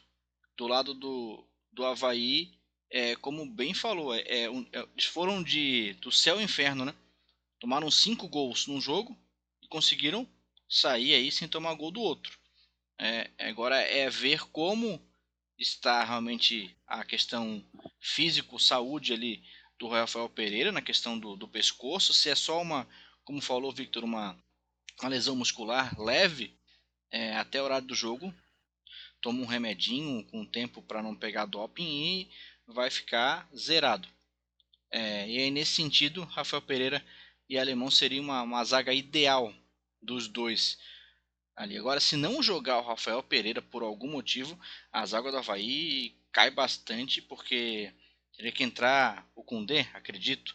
E aí, Ayrton e Kundê na zaga é, seria complicado para o Havaí. Vamos para o meio campo. Meu campo é o seguinte: de um lado, acredito que os dois, isso é público notório, que os dois times vão jogar com dois volantes. Não acredito que ninguém vai fazer nada muito diferente disso. Não sei se alguém tem alguma outra ideia é, de, de, de, entrada, mas eu acredito que realmente os dois times vão jogar com, com dois volantes de, de, de, de contenção. Temos de um lado Ralph Jean, Jean Martin, e do outro o Giovanni Matheus Neres. Giovanni e Matheus Neres vão fazer a estreia deles como conjunto no Figueirense, mas eles têm uma vasta número de jogos pelo a Inter de Limeira, então algo a se analisar. Do outro lado, o ex-jogador do Figueirense aí tem uma, tem uma lei do ex aí que é o Jean Martin, também é legal, aí todo mundo acaba comentando sobre isso, com a super experiente, talvez o mais experiente dos dois elencos, o Ralph, né? Jogador mais consagrado dos dois elencos. Nessa dupla da, do jovem contra o mais e o, com, com mais experiente. Então, são dois, dois, duas linhas de volantes bem interessantes para analisar. Vamos fazer igual a zaga. Vamos ver a unidade e o mano a mano ali. O que, que seria o ideal nesse, nesse meio campo. Né? Começar esse meio campo desse cara a cara do clássico Victor Machado. Não, eu vejo o meio-campo do Havaí com Jean Martin. Jean Martin ele tem que ser titular sempre. O cara muito melhor. É, eu acho que, querendo ou não, mesmo sendo novo e ainda mais que veio, veio do Figueirense, o Havaí naquele, naquela confusão toda, ele tá mostrando serviço. Eu vejo que é um volante clássico, né? Ele até joga com esteira preta, camiseta para dentro do calção. É difícil tu encontrar um jogador assim. E Ralph, não tem nem o que falar, né? É, por tudo que já jogou, por tudo que já ganhou. Mas futebol é uma caixinha de surpresa, né? Futebol é, é jogado, não é só falar, não adianta ter tudo isso e no dia não jogar nada. Mas os dois que vão jogar mesmo falasse é, já jogaram juntos, então se voltarem a jogar agora no clássico, então acredito que vão que vão um, um bom jogo, mostrar serviço também, já que estão num clube novo, então não é o, o ex-clube, né? Mas mostrar para o técnico que eles querem ser titular, que eles podem jogar. Mas entre esses quatro, eu prefiro os dois do Havaí. Lucas Fagundes. É, eu acho complicado. Giovanni e Matheus Neres, não sei se chegaram a jogar juntos é, pelo Figueirense. Um, um, jogo completo, né? O jogo então, completo é o primeiro. Basic... É, né?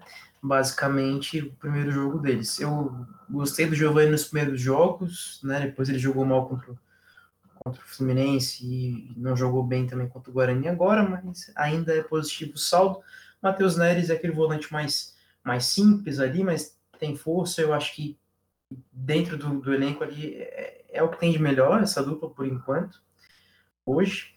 É, mas eu acho que a, a do Havaí, Ralf e Jean tem jogado mais, apesar do Ralf não não, não estar assim enchendo os olhos de ninguém perto da, da expectativa do, do, camisa 5, campeão mundial que se, que se é, desenhou, né, ele não está cumprindo. Né, o Jean Martin realmente tem vindo bem no Havaí.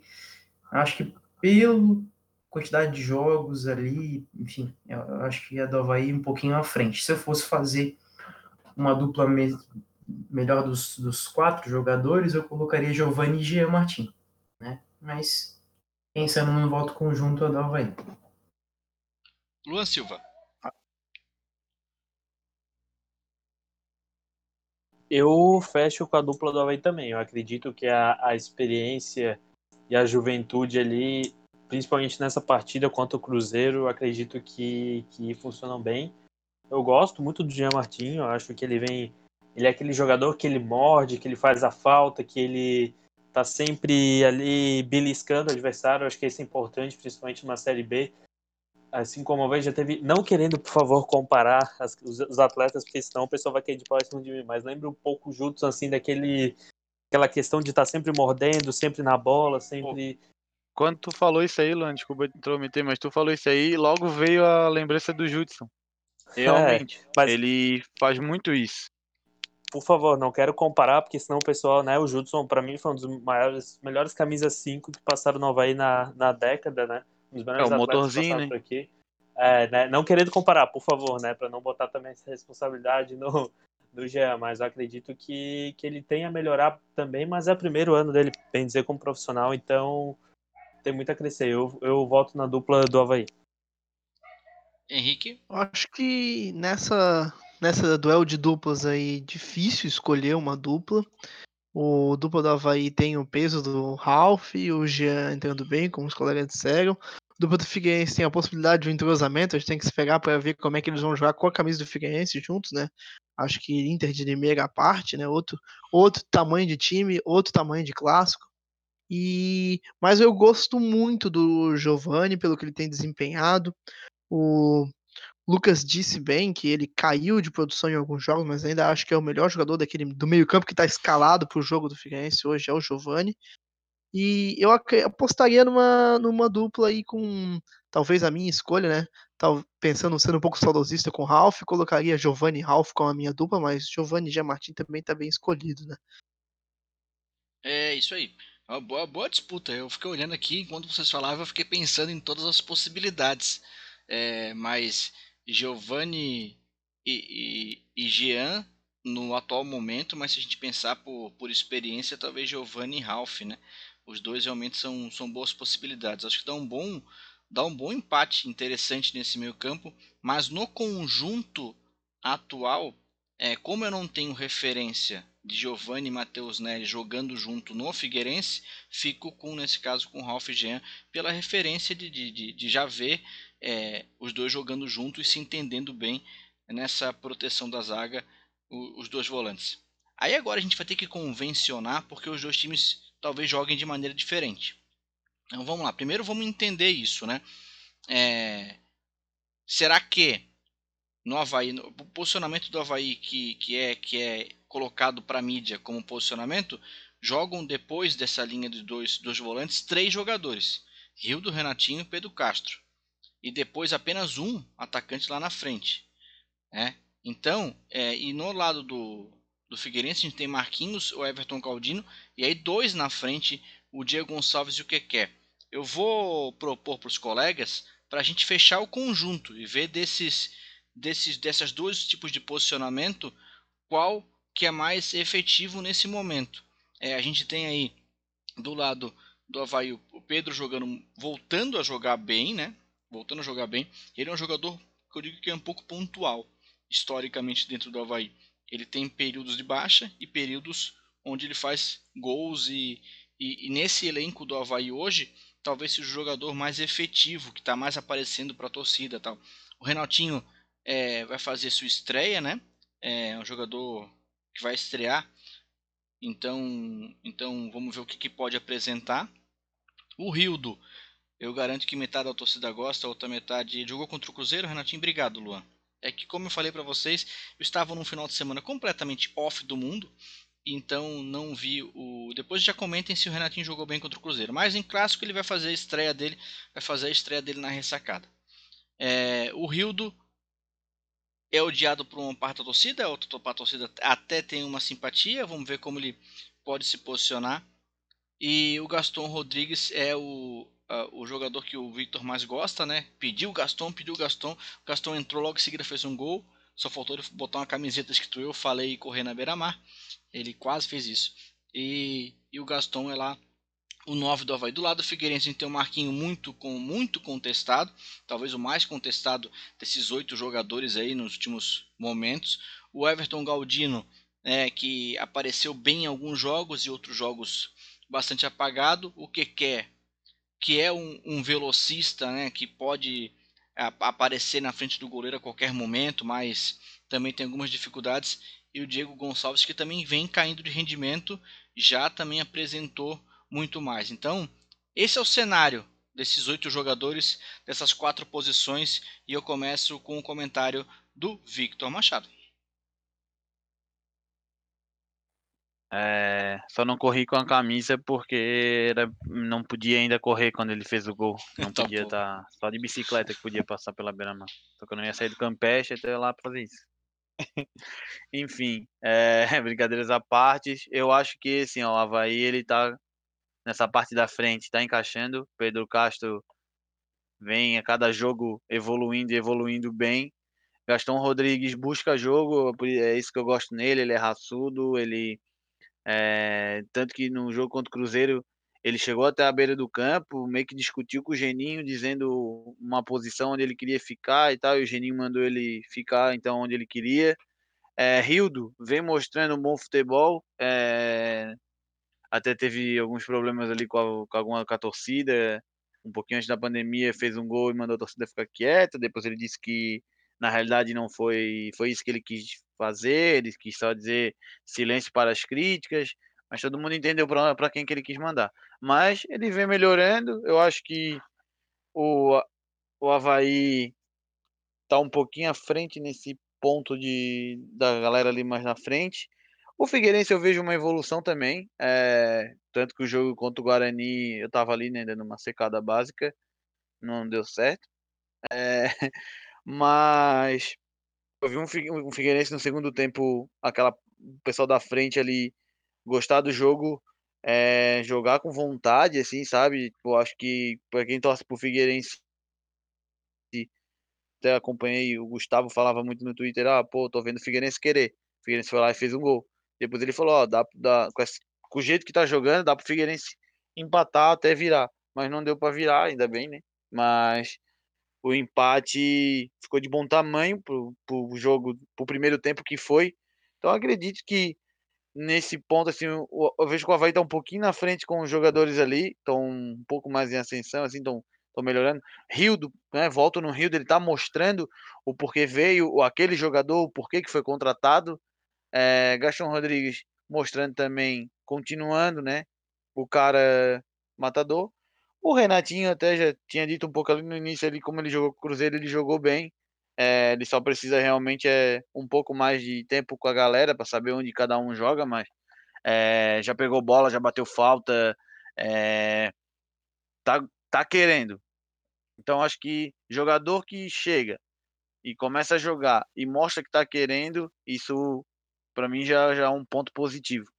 Então, é, que fica meio difícil analisar assim, né? Tipo, quem é quem, mas como sempre eu vou ficar com o lado do Havaí, vejo um pouco o Havaí um pouco mesmo com, com alguns, é, algumas coisas que não deram certo, mas vejo o Havaí melhorando e com, querendo ou não, com o ataque ali, a parte da frente, um pouco melhor que a do Figueirense.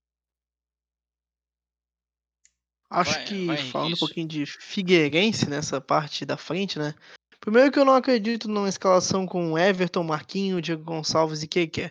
Eu acho que pode estar entrando o Dudu no lugar do Everton, Dudu que estreou recentemente com o Figueirense, fazendo gol, torcedor lembra, jogando muita bola. Aí no último jogo deu uma queda, mas ainda foi um jogador importante, decisivo ali no lance do gol, então acho que deve ser titular. Marquinho, infelizmente, deve jogar, né, para torcida do Figueirense, jogador que não vem fazendo aquilo, tudo que foi esperado nesse do ano e cada vez mais se espera menos, e ele continua quebrando as expectativas. E no sentido ofensivo, ali, o Diego Gonçalves voltou a encontrar o caminho do gol, que é muito importante para ele. Tomara que ele volte a encontrar o caminho do bom futebol também. O que que é, não é nenhum primor técnico, mas muita raça, muita raça, vontade, velocidade. Acho que é um jogador interessante também. Pelo lado do Havaí, não vou me arriscar muito aqui, mas eu acho que dá para destacar aí o Rildo, né? O Pedro Castro, que vem mostrando já alguma coisa. E eu colocaria, né, fazendo cara a cara, um, um time com Pedro Castro, Rildo, Diego Gonçalves e o Dudu. Talvez o que quer, se for jogar, né? Ou se o Dudu não for jogar. Lucas Fagundes. É, pensando aqui nessa, nesses quatro jogadores especificamente, até pelo, pelo- pela carreira e pelo que tem demonstrado ultimamente, os quatro do Havaí poderiam ser escolhidos. Claro que se eu fosse fazer uma, uma escolha aqui de um para um, eu faria uma mescla, né? É, mas nem esses quatro do, do Figueirense, nem esses quatro do Havaí estão né, seguidamente jogando, né? Então é, é mais para a gente fazer um exercício. É, mas assim, é, o Pedro Castro tem vindo bem, é, o Rildo tem melhorado e o Gastão Rodrigues, é, apesar de não, não ser um primor, assim, tem feito os gols, enfim, tem, tem ajudado o Havaí, o Figueirense não tem encontrado ali esses, esses quatro jogadores, né? O Marquinhos tem tido muita oportunidade, mas não, não, tem convencido, né?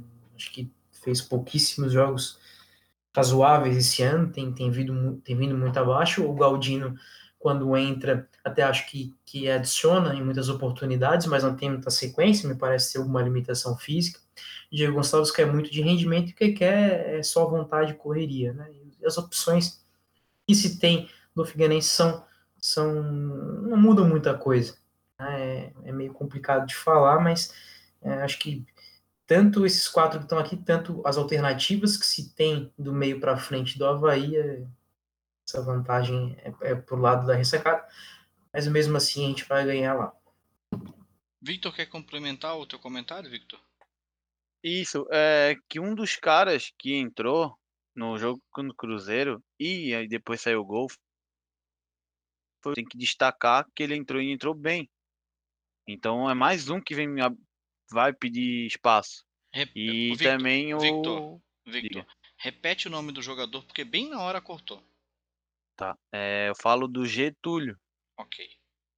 Ele quando ele entrou pro Cru- Cruzeiro ali, ele entrou bem, deu passe pro a jogada, né? Deu passe pro Pedro Castro fazer o gol. E outro também que tá liberado pro do DM pode jogar pintar o Romo. Também, antes de se machucar, tava entrando bem. Então acho que o Havaí já começa a ter já algumas peças, já começa a dar uma dor de cabeça, aquela dor de cabeça boa pro técnico. E nós vamos vencer o clássico. Luan, Então, falando um pouquinho aqui do, do Figueirense, né? O, das partidas que eu vi, o Keké pareceu aquele atleta que ele cumpre, ele, ele aquele famoso não compromete, né? Ele briga bastante, corre e tal, não é aquela, aquele primor técnico, é um jogador que dá muita intensidade, dá uma certa intensidade ao time. O Diego Gonçalves, das partidas mais do começo do ano que eu acompanhei, foi o jogador que mais me chamou a atenção. Eu lembro que o pessoal até fazia uma brincadeira com ele com um certo atleta do Flamengo, né? Não vou falar o nome aqui para não. É, eu gostei bastante dele, mas como vocês falaram, caiu de produção, né? O Everton Galdino ali sempre chama bastante o jogo, dá uma certa. Tenta também bastante jogadas ali, mas acaba errando um pouco também. O Marquinho, dos, dos jogos que eu vi, foi o que esteve mais abaixo, né? O atleta que precisa da bola no pé ali para poder criar alguma coisa. falando do, do Havaí, o Pedro Castro, para mim, talvez seja o atleta que está no melhor momento dos dois times, né? O Pedro vem fazendo gols, vem sendo importante, talvez seja o seu melhor momento no Havaí. Eu gosto bastante dele, como já comentei das outras vezes, assim como o Rildo. É, a partir do momento da, da, da partida ali contra o Confiança, ele fez o gol, voltou bem, volta, é, briga bastante, tem qualidade técnica, eu acho que ele pode nos ajudar bastante. O Gaston Rodrigues, eu particularmente sou, gosto muito do futebol dele, né? Até meus colegas de, de trabalho falam, pô, vai contratar o Soares e, e, e, e não avisaram, né? É, eu gosto, é um atleta que briga, um atleta que tem um pouco de qualidade técnica, para mim é um, é um atleta com a cara do Havaí, assim, aquele gol sofrido, é canela, do jeito que dá, ele, ele vai e, e, tenta, né? Na partida contra o Cruzeiro não teve muitas oportunidades, mas brigou bastante, segurou o zagueiro, fez o pivô, então eu acho um atleta muito interessante para o Havaí. O Renatinho jogou muito pouco contra o Cruzeiro, não, não consegui avaliá-lo avaliá muito bem. Fazendo o meio-campo ali deles, eu iria com o Pedro Castro no meio-campo, o Rildo e o Diego Gonçalves na frente, o Gaston Rodrigues. Esse seria o quarteto ofensivo do, do meu time. Eu, eu faria uma mescla também. Eu acho que os, não é nenhum dos dois times tem um, tem um 4 absoluto. É, eu acho que o Pedro merece estar nesse time ideal, digamos assim. É, aí eu tenho a questão do Renatinho, não, não tenho muito muita bagagem para poder falar dele, então eu sacaria por esse sentido. Até acho que o Everton Galdino, é, na, no meu ver, porque né, vi mais vezes, apresentou mais nesse sentido. Então eu colocaria Pedro Castro, Everton Galdino. É, não gosto muito do futebol do Rio, de ser bem sincero com vocês. Então sacaria ele e lá na frente eu entraria aí é, com no lugar no lugar dele colocaria o Diego Gonçalves e o Gaston Rodrigues. Aí formaria os quatro: Pedro Castro, Everton Galdino, Gaston Rodrigues e Diego Gonçalves. É, mesclaria os dois, não dá dois, dois para cada um. É isso, brincadeira boa essa, né? Brincadeira que passa o tempo e a gente vai. É claro que seria melhor, né? Comendo um, uma boa carne e tomando uma cerveja. Mas como não podemos ainda, daqui a pouco a gente faz isso. Quero aproveitar. E o treinador? O treinador. Elano ou Geninho aí? Boa, hein? Boa. Lembrando que eu acho que o Geninho eu... treinou o Elano, né? Pô, Geninho, né? Sem dúvida. Se é pra falar de cara com, com passagens, com títulos, com tudo que tem, é óbvio que é o Geninho. Não, Geninho não tem dúvida. Isso é, é pela, pela experiência, tudo o Elano ainda não apresentou nada para a gente poder é, é, estudá-lo, né? Realmente, né? Com, por enquanto está muito no começo de carreira para gente, a gente ter alguma, alguma coisa para falar do Elano. Mas eu quero ouvir os colegas. O Lucas está tá querendo falar, diga. É só complementando, né? Também voltaria no Geninho. Acho que o Elano ainda é um, um aprendiz de treinador, ele está começando, mas como você comentou, o Geninho é, treinou o Elano e foi um dos que bancou assim as, as entradas dele em 2001, né? Ele até postou hoje uma rede social, eu vi essa matéria, só um complemento aí para essa informação. É, e sobre essa disputa também, eu acho que o Geninho tem mais a, o fator clássico né, no lado dele também para ganhar essa disputa. Mas o ponto alto pro Elano, né? Mesmo perdendo a disputa, é que ele é um, conseguiu de uns, de uns jogos para cá estabelecer um pouco de padrão de jogo Figueirense, né? Estabelecer um pouco de um time que tá, tenta aproveitar mais um toque de bola, não se preocupa tanto em acelerar o ritmo de jogo, usa atacantes velozes para quando chegar na frente aí sim ter uma movimentação, muita raça, marcando ali a partida intermediária adversária, ofensiva. Então, acho que o Elano, em relação ao técnico do Figueirense antigo, o Gugu, ele tem conseguido impor um padrão de jogo que é uma coisa muito positiva para esse time do Figueirense, que pode até fazer diferença no clássico. Mas friso que o Geninho é o cara no cara a cara aí, né? Fala, Luan. O Elano, para mim, é o, é o, treinador no, no Brasil ali que eu tô mais, mais curioso de ver como é que vai, vai render o seu, seu time, né? É, na Inter de Limeira até foi cogitado, quando o Havaí trocou de técnico, seu nome foi ventilado assim.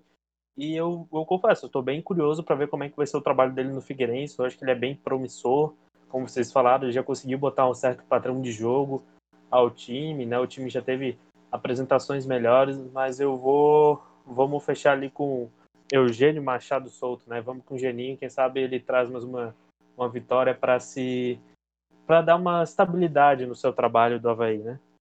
É isso aí.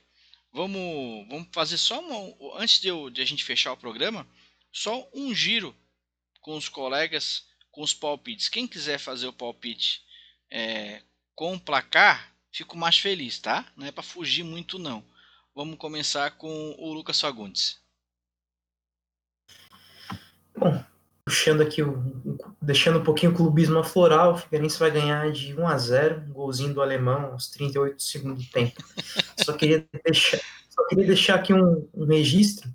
Na semana passada eu estive ausente, mas eu ouvi o programa. Eu queria dizer que estrela boa é de título que a gente quer bicampeonato.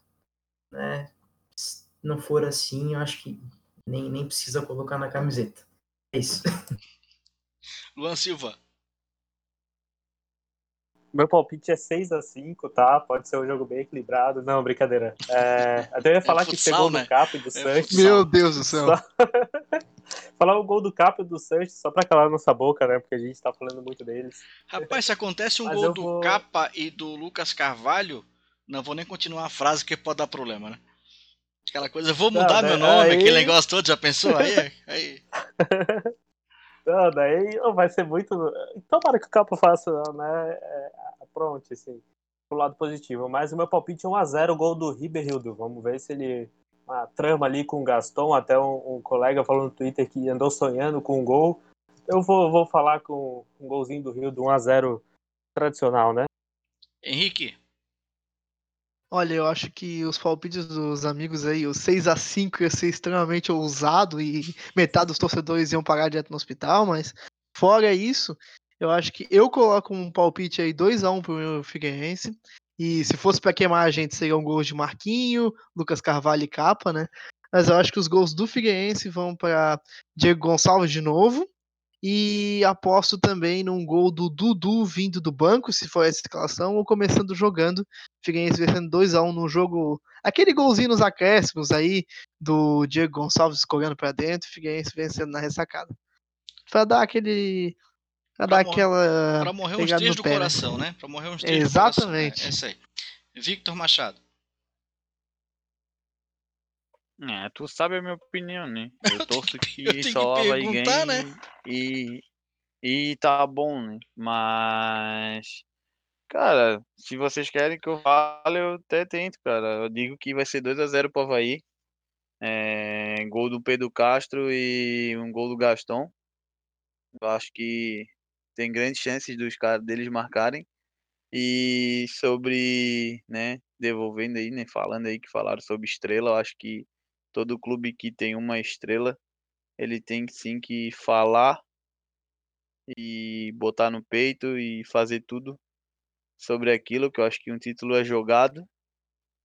E quando não, quando a gente sobe de divisão, a gente sobe campeão ou até vice quando sobe, e não pela janela. É, mas em 2014, eu... 2014 o Havaí subiu com menos pontos conquistados em campo do que o América Mineiro subiu em quinto colocado, ninguém fala. Só deixa eu fazer é, uma mas o América Mineiro foi punido, né? Não, o Havaí não teve nada com isso. Se tiver gol do Gaston, eu vou, eu vou na ressacada e vou botar o nome dele na minha camisa, tá? Gol do Gaston amanhã. Só vou deixar anotado aqui. Deixa gravado nos, nos anais. O seguinte, só para eu completar a minha, 3 a 3 É porque aí ninguém vai ganhar, entendeu? Tá tudo empatado aqui. Aí eu faço um empate para poder ficar tudo vai ficar tudo certinho, né? Então 3 a 3, 3 a 3 é um jogo bom para matar já mais metade da cidade do coração. Com, com dois pênalti, um mal no dois pênalti mal marcado para cada lado, pra gente xingar bastante a arbitragem no nosso próximo programa, que é outro problema que a gente vai ter, né? Porque, né, a gente sabe que a gente vai ter problema com a arbitragem, a gente não, não tem a menor dúvida. Quero agradecer aí os meus colegas de mesa, e também, antes de a gente terminar, falar que a gente fechou uma super parceria é, com, com, um grande amigo, um cara que, que acompanha, né, veio acompanhando o nosso programa e entrou em contato com a gente, fechou uma parceria. Agora a gente vai ter toda a nossa, é, toda a nossa marca do Clássico Debate vai ser modernizada. A gente durante a próxima semana é, para esse programa já vai ter uma logo, uma, uma logo nova no nosso Twitter também no, é, fazendo esse, todo esse processo. E aí, com a sequência das semanas, a gente vai trazendo outras, é, outras imagens, né? vai trocando a nossa identidade visual com a parceria que, que a gente fechou com o Christopher Fortunato. A gente tem os contatos dele é, no nosso Instagram, então você pode olhar lá que vai ter. A gente até vai publicar de novo, Victor. Fica marcado para a gente publicar mais uma lá no Instagram. No Twitter também tem informação dele para que o pessoal fique sabendo desse baita trabalho que faz o Christopher um, tornando, tornando-se um, além de um parceiro, um grande amigo aqui do Clássico Debate, que está nos ajudando aí nessa parte de, de modernizar a nossa identidade visual. Vou passar a palavra a última vez para meus colegas para a gente encerrar. Hoje foi grande, tá? Simplesmente fizemos o nosso maior programa. Só isso que eu tenho para dizer. Eu que lute para editar isso tudo. Para dar minha boa noite, boa noite ao amigo Luan Silva. É, tá, tá chegando a hora do clássico, a gente já começa a ficar nervoso, né? Boa noite, Alan, Henrique, Lucas, Vitor. Vamos torcer para um, um clássico daqueles para ser lembrado por muito tempo, pela tomara que seja muito bem pela torcida do Havaí, né? É, quero muito mesmo que seja um, um, um, clássico que depois, após o jogo, nós, nós viemos a comentar apenas o que aconteceu no campo, aqueles é, desempenho de cada time, sem aquel, aquelas questões de arbitragem, de pênalti, essas coisas, né? Tomara que amanhã não tenha não tenhamos nenhum problema, que a arbitragem faça um bom trabalho e que o Havaí faça um bom trabalho, né? Tomara, vou puxar para o nosso lado, tomara que uma vitória do Havaí. É, eu queria deixar um abraço aqui também para o Gustavo e para o Janga, né, nossos parceiros do Twitter ali que acabaram mandando as participações para gente, para o Christopher também, nosso parceiro aqui do Clássico em Debate. Um abraço, bom clássico a todos e que vença o Havaí. Lucas Fagundes. Boa noite, boa noite a todos, pessoal. É, desejar um grande clássico para todos, mais claro para o lado alvinegro da cidade, que o Figueirense é, jogue de uma forma competitiva e consiga trazer mais uma vitória para aumentar a vantagem aí na, é, nos clássicos na ressacada. Mas é isso, queremos uma boa partida, um clássico disputado. E um abraço a todos. Boa noite. Victor Machado. É, eu quero um clássico onde o onde o Havaí jogue com raça, se precisar, é tapa na cara mesmo, joga com vontade, joga, levanta o cara, joga no alambrado. É, sem, claro, sem aquela violência dos caras, como a gente viu muito aí de Bruno lá, é, chutando o jogador, ajudando o torcedor, é, um querendo dar soco. Isso aí eu acho que não, não combina com nem com clássico, com esporte nenhum, a não ser UFC. É, o que eu penso realmente que eu falo tapa na cara, a coisa é aquela vontade, é, como a gente falava ali do Jean Martin, que chega e dá porrada mesmo, toma amarelo já, alguns amarelos por causa disso. É sentido figurado, e... né, Victor? Sentido figurado, né? É, clássico, clássico é assim mesmo, clássico tem que jogar com vontade. É, como eu falei, repito, é outro campeonato, então não tem que jogar, ah, não vou tocar no cara, porque não sei, né? Pau nos cornos mesmo, é, é defendendo as camisas do, do, a camisa do Havaí, defendendo ali o clube que, que banca o salário todo mês, é, aquela coisa toda, entra tudo dentro do, do campo, entra a família, é uma das coisas né, para destacar aqui. É, até o Cuiabá, né, do, fiz, mostrou um vídeo do cara falando ali, segurando a bola e falando pra rapaziada, ó, isso aqui, ó, pensa no filho de vocês, pensa na família que depende de vocês. Então, eu digo pros jogadores do Havaí, pensa na rapaziada, pensa no pessoal que tá na casa de vocês. É, joga com vontade. Se é pra sair, se é pra entrar em campo e não jogar com vontade, então pede pra sair do Havaí. O Havaí não é, é. O Havaí é maior que todo mundo, entendeu? Ninguém é maior que o Havaí. Então, entre em campo com raça, com determinação e com vontade. E vamos ganhar do Figueirense, vamos meter bucha neles. É, para ganhar, a bucha que eu digo pode ser 1x0, meio gol, qualquer coisa. E o Havaí tem aquele costume, né? Chega na frente da área não quer chutar. Vai, chuta, chuta tudo que tem para chutar. Chuta goleiro, chuta árbitro, chuta todo mundo.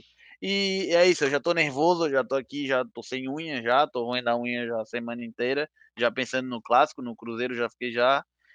E é isso mesmo, é tapa na cara mesmo, é porrada, mas no sentido figurado que é para jogar com vontade, aquele espírito de clássico, né? Não aquela, aquele futebol, aquela pelada que ninguém quer ver. A gente quer ver vontade, tanto de um, o Havaí também, quanto vocês do Figueirense querem um jogo com emoção, mas lamenta os alvinegros, vai dar Havaí.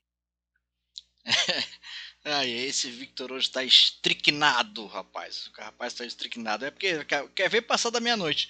Agora, nesse momento, a gente tá gravando, são 11 horas e 17. Daqui a pouco passa da meia-noite. Aí ninguém mais acha o Victor na cidade, vai ficar enlouquecido. Enlouquecido. Antes de a gente terminar, Henrique Moresco. Opa, cara, que noite vai ser essa amanhã, hein? Um boa noite para os amigos da mesa. Boa noite, Alan, Luan, Lucas, Victor, amigo que está ouvindo, principalmente o amigo Alvinegro que está ouvindo, né?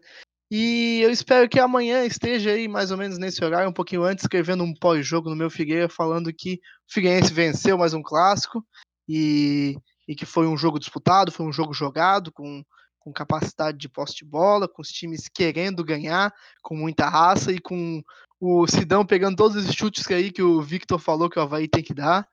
E acho que o torcedor alvinegro amanhã tomara que durma um pouco mais contente. E se esse foi o maior programa do Clássico em Debate, acho que faz todo sentido, né? Antes do maior jogo, antes do nosso verdadeiro clássico. E tomara que o programa do final de semana também seja cheio de coisas boas para a gente estar tá discutindo, poder estar tá conversando a respeito desse jogo que move a nossa cidade, que faz a gente querer respirar futebol em meio a uma pandemia e que vai ficar marcado na história, acho que independente do resultado, pela situação em que esse clássico vai acontecer amanhã sem torcida e com as duas equipes precisando crescer na tabela, precisando jogar um, um bom futebol. É isso aí. Nosso maior programa antes do único, repito, único clássico de Santa Catarina.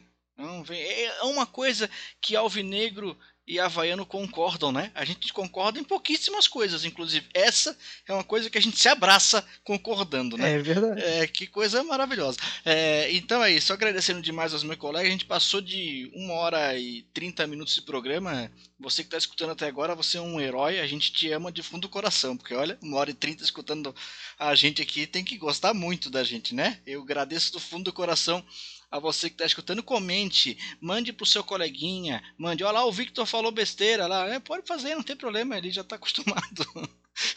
a pessoa fala isso. Um grande abraço a todos, meus amigos, que tenham todos aí no dia de hoje à noite um grande clássico que, que seja jogado em campo mesmo, por mais que, que tenham é, é, a raça, aquela disputa, faltas, mas que, que, que não tenhamos é, agressões de fato e que o jogo seja jogado em campo e principalmente que a gente não dependa de, de acertos e erros de arbitragem para definir o resultado, né? Que a gente consiga ter um jogo que vença um ou outro, que empate, mas pelo menos que a gente possa falar de futebol no próximo programa e não de um pênalti não marcado, de um impedimento não marcado, de um gol, de um gol que, que deveria ser impedimento e não foi. Então, esse é o nosso é, é, desejo que a gente espera para esse clássico, já que não temos torcida, estará todo mundo na frente da TV acompanhando, é, é, comendo, tomando a sua cerveja, dá tempo de fazer uma carne, o pessoal que chega do serviço já bota uma, uma pelanca para assar e que tenham todos aí um grande clássico. A gente volta em breve com o pós-jogo, com o pós-jogo no final de semana para você, no pós-jogo para a gente destrinchar aí minuto a minuto do que vai do que aconteceu nesse clássico. Então, um grande abraço a todos, um até breve e tchau.